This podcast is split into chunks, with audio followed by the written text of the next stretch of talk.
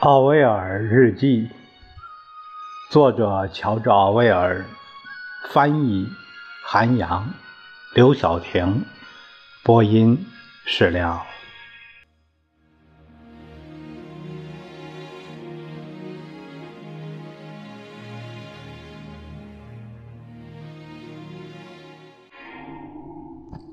我们看一九四零年八月三十一日的日记。现在空袭警报每二十四小时要响六七次，简直让人不堪其扰。有种观点现在非常普遍：除非自己所在区域可能有大规模空袭，否则人们就会忽略这些警报声。我看在摄政公园散步的人，一半都根本。不理会警报。昨天晚上我们刚准备睡觉，就听见很大的爆炸声。过了一会儿，巨响又惊醒了我们。听说是有颗炸弹落到了梅达谷。艾琳只是简单的告诉我说声音很大，然后就睡了。睡着之后，我模模糊糊听见有高射炮的声音，仿佛回到了西班牙内战的时候。某个晚上，我躺在舒服的稻草上。脚是干的，还有几个小时的休息时间。而如果足够远，那远处传来的枪炮声就仿佛是催眠曲。一九四零年九月一日，前几天买了顶军便帽，七号以上的军便帽好像非常稀缺。显然，他们觉得所有士兵都是小脑袋。不过，某位大人物准备参军。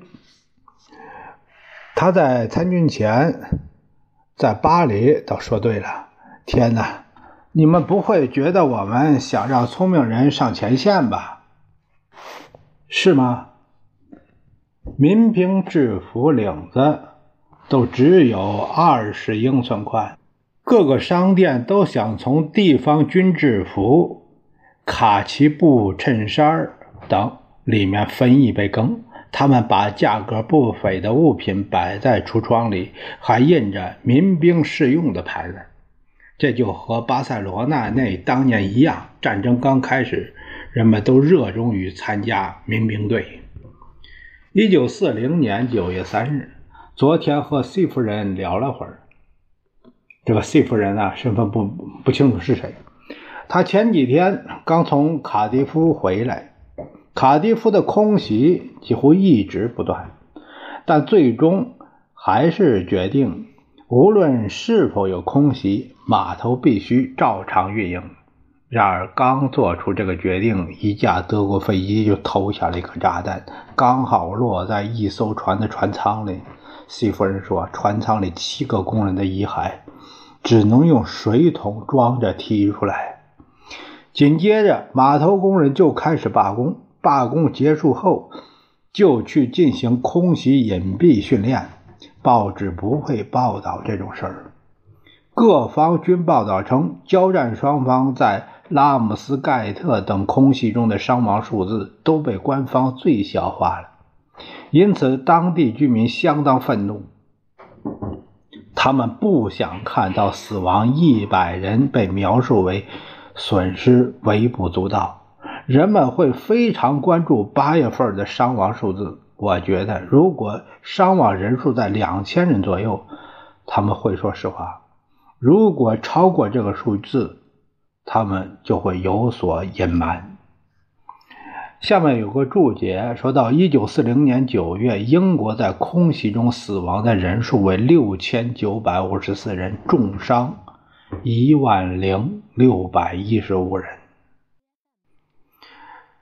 迈克尔估计，他的私人小企业、小服装厂，仅仅因上周的空袭而停产，遭受的损失就达五十英镑。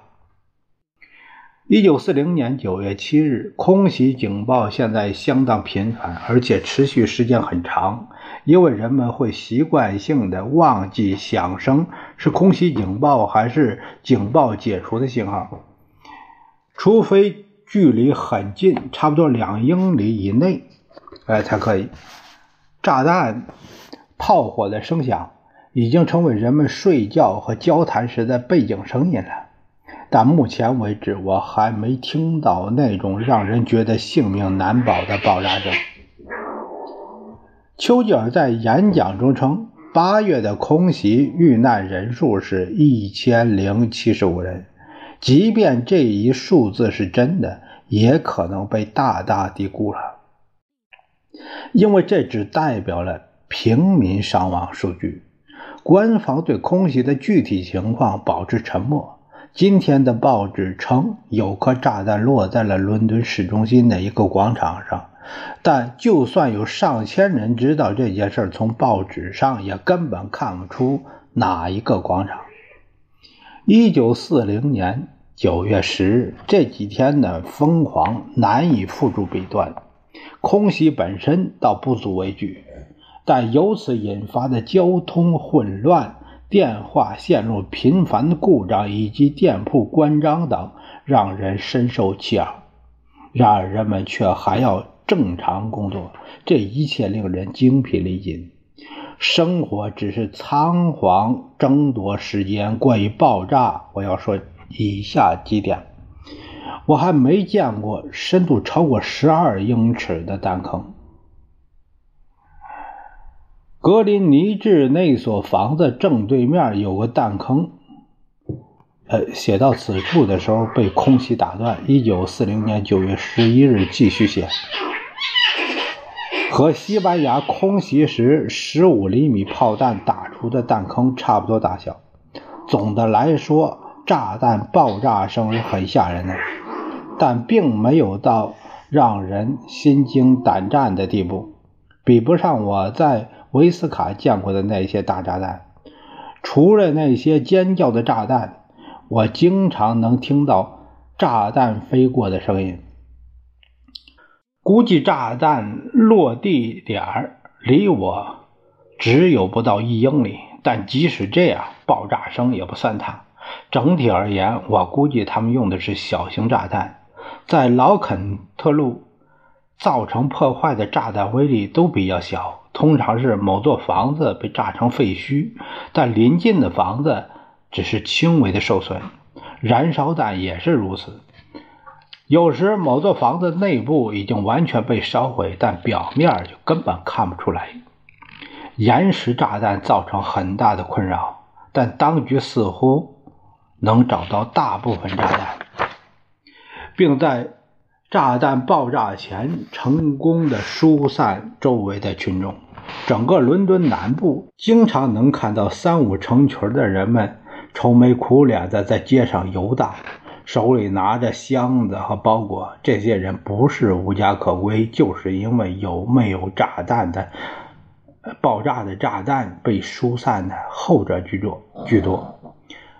目前为止，破坏情况主要是这样的：九月七日、八日码头大火；九月九日奇普赛街大火，英格兰银行稍有受损，弹坑距离银行外墙。只有约十五英尺。格林尼治海军学院也稍有损毁。霍尔本破坏严重。马里波恩货场中落入一颗炸弹。杜莎夫人蜡像馆附近的影院被毁，其他几处也有大火，多处燃气管道电缆破裂，多条道路被迫改道。伦敦桥、威斯敏斯特桥已经关闭了多日，铁路被破坏严重，运输受到影响。伦敦南部某座电厂被击炸、被击中，电车停驶约半天。据说武力奇损毁相当严重，从火焰大小和烟雾浓度来判断。泰晤士河三角洲地区一处或多处大油罐九月七日被击中了，牛奶和信件的投递也在一定程度上受到一定的影响。大部分报纸都会晚到好几个小时。所有剧院于九月十日关闭，我看到电影院也关闭了。昨晚没有每隔十五分钟，不远处就会传来炸弹飞过的呼啸声和之后的爆炸声。于是我迫不得已在公共防空洞度过了大半个海晚上。尽管防空洞里设施齐全，有电灯、电扇，不过那里挤满了人，相当不舒服。大部分都是上了年纪的，他们总是在抱怨椅子太硬、夜晚太漫长，但没人说什么灰心丧气的话。现在每天黄昏时分，就能看到人们带着寝具在掩体外面排队，先进去的人抢到地板的位置，或许晚上还可以睡得舒服点。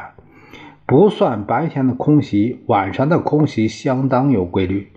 晚上八点到第二天凌晨四点半，也就是从夜幕低垂时到黎明。我觉得，如果空袭能保持前四晚那样强度，并连续进行三个月，那所有的人的士气都会垮掉。但我对此仍有疑虑。因为德国本土也在遭受着同等程度的损失，所以这种攻击强度应该很难保持三个月。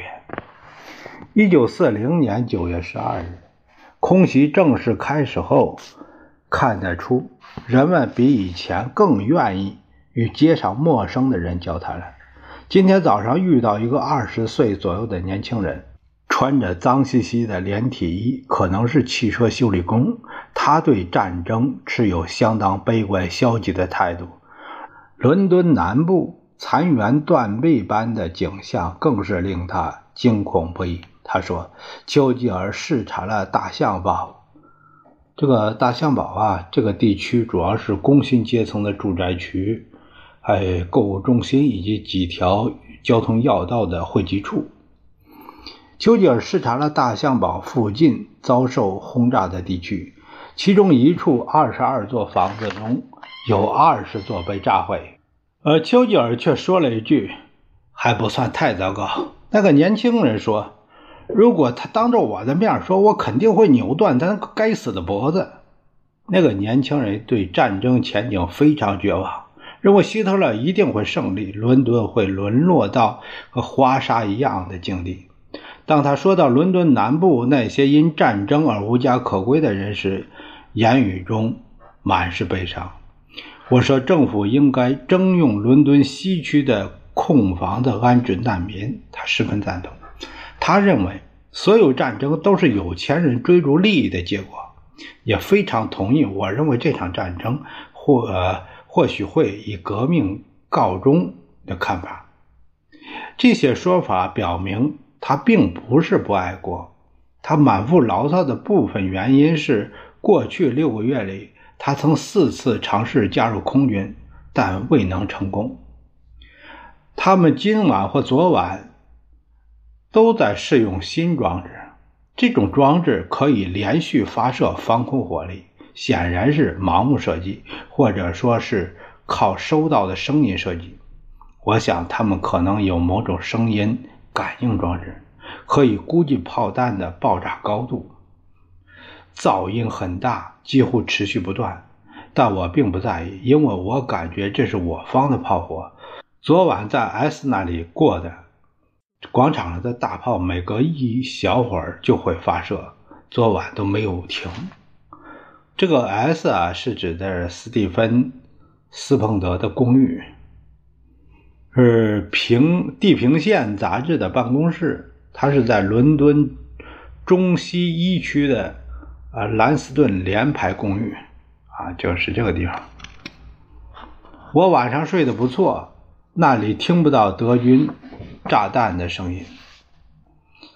各方消息表明，伦敦东部和南部所遭受的破坏异常严重。丘吉尔在昨晚的演说中郑重地指出。德军的入侵迫在眉睫。如果德军是要入侵，而且不是佯攻，那么可能会先摧毁南部海岸的空军基地，再密集轰炸地面防御设施。引发伦敦与南部的通信与交通的全面混乱。德军也可能会尽量将我们的防守力量吸引到南部，再攻击苏格兰和爱尔兰。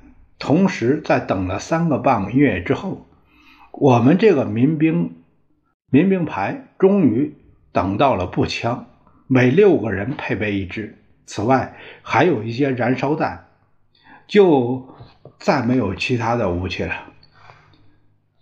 制服大概是每四个人一套。最后，他们坚决反对个人将步枪带回家，武器全部集中存放在一个地方。也许某天晚上，一颗炸弹就可能将他们全部炸毁了。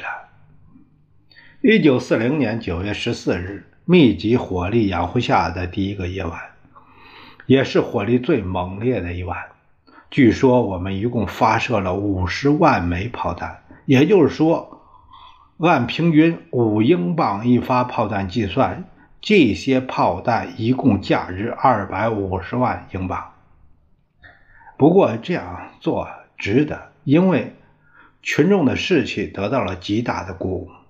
一九四零年九月十五日上午，第一次看到了飞机被击落的情景。飞机慢慢从云层中跌落，机头朝下，像是在空中被射落的玉。观看的人高呼。高声的欢呼，不时有人问：“你确定这是德国飞机吗？”既定的说明指南让人迷惑不解，飞机型号也多种多样，人们根本分不清哪些是德军飞机，哪些是英国的飞机。我唯一的判断方法是：如果在伦敦上空飞过的是轰炸机，那一定是德军的；如果是战斗机，更可能是我方的。一九四零年九月十七日，昨晚对这一地区的密集轰炸一直持续到半夜十一点。我在这所房子的门厅里和两个年轻人以及一个和我们一起的女孩交谈。他们三个人的心态很有意思，他们都非常害怕，并毫不掩饰自己的恐惧，根本不觉得丢人，还说自己被吓得膝盖发抖。然而与此同时，他们也都非常兴奋、好奇。轰炸间歇，他们会冲到门外去看看，还会捡一些弹片。之后，我到楼下西夫人的小屋里，她的小屋加了固，屋里有西夫人、她的女儿、女仆以及三个年轻的女房客。每次有炸弹落下，除了女仆外，所有的人都会同时尖叫，紧抱在一起，捂着脸。而在爆炸间隙，他们则很正常，能够愉快地交谈。夫人的狗很温顺，显然是吓着了，知道有地方不对劲儿。空袭期间，马克思也是这样一动不动，心神不定。但有些狗在空袭时会变得很狂躁，人们不得不将其射杀。有人说，警报响起时，公园里所有的狗都会往家里冲。艾琳说：“格林尼治也有相同的情况。昨天在城里理发时，我问理发师在空袭时是否会继续工作，他说会的。我又问刮脸的时候是否也会接着刮，他也说是。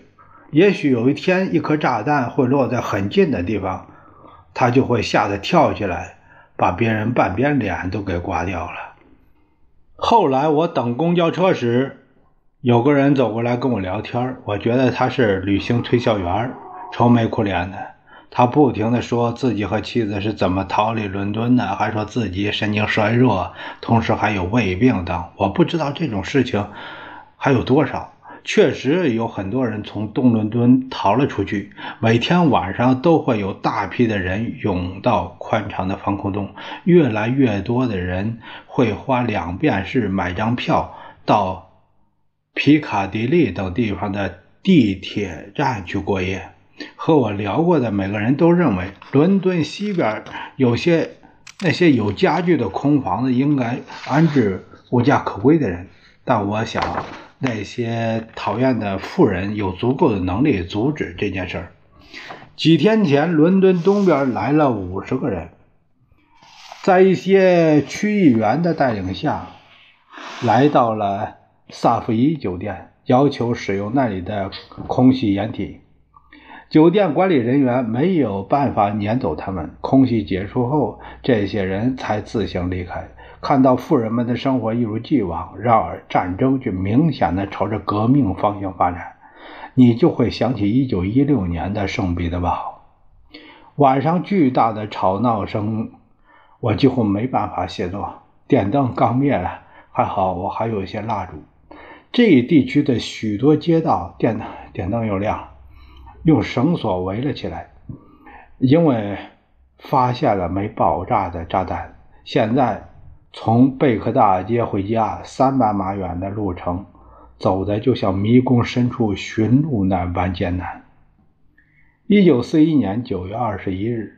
好几天都没买新的日记本了，紧挨着三四家文具店，除了其中一家，都因为有没爆炸的炸弹被封锁了。这样的情景随处可见，整街的扫成一堆的碎玻璃、四散的石块和打火时碎石泄露的煤气味以及警戒线外驻足的人群。昨天，一小群人站在附近一条街道的入口处，其中那个戴着黑色头盔的人是空袭预警员。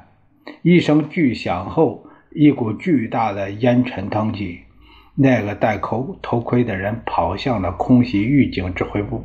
一个戴白帽子的人随后从指挥部里走出来，大口嚼着面包和黄油。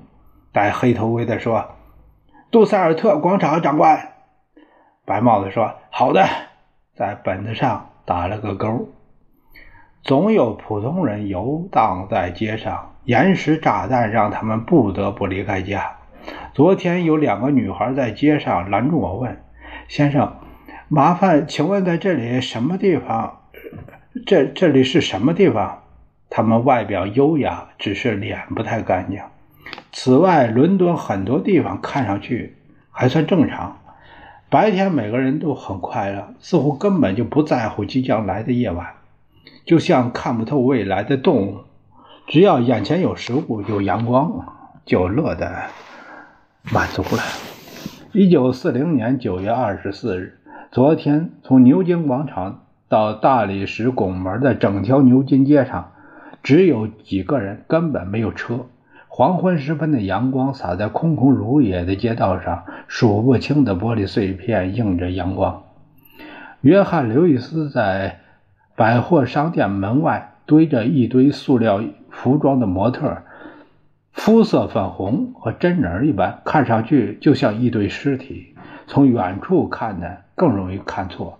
当时巴塞罗那也有类似的情景，不过那是从遭到亵渎的教堂里弄出来的石膏做的圣徒。关于是否能听到一颗径直飞来的炸弹声，得听它的呼啸声。人们议论纷纷，最终大家认为，这完全取决于炸弹的飞行速度是否从是否比声音快。我想到了一个让自己满意的答案：炸弹落下时，离你越远，能听到的呼啸声持续越长。听到短促的嗖嗖声，就应该迅速的隐蔽。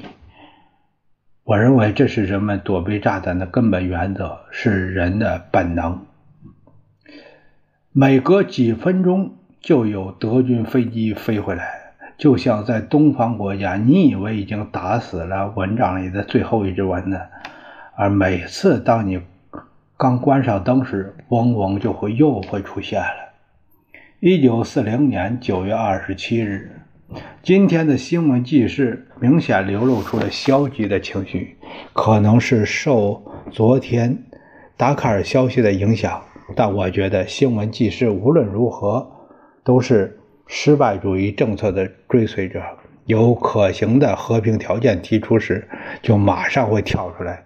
这些人没有明确的政策，毫无责任感，只是凭着新教的良心对英国的统治阶层一直反感而已。他们只会制造噪音，和新政治家大致差不多。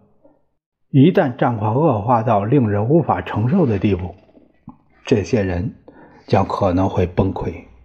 昨晚德军又投了不少炸弹，但我想他们应该是全都落在了这所房子的半英里之外。单是炸弹在空中飞过的声音就很惊人了，而整座房子都会剧烈的晃动，桌子上的东西都会摇晃。现在。德军投下的显然都是大炸弹。据说摄政公园有颗没爆炸的炸弹，有油桶那么大，几乎每天晚上电灯都要熄灭至少一次，但不是像断电那样突然灭掉，而是慢慢的变暗，直到完全变暗。通常五分钟之后，灯又会亮起来，好像没人知道为什么炸弹飞过时灯就会变暗。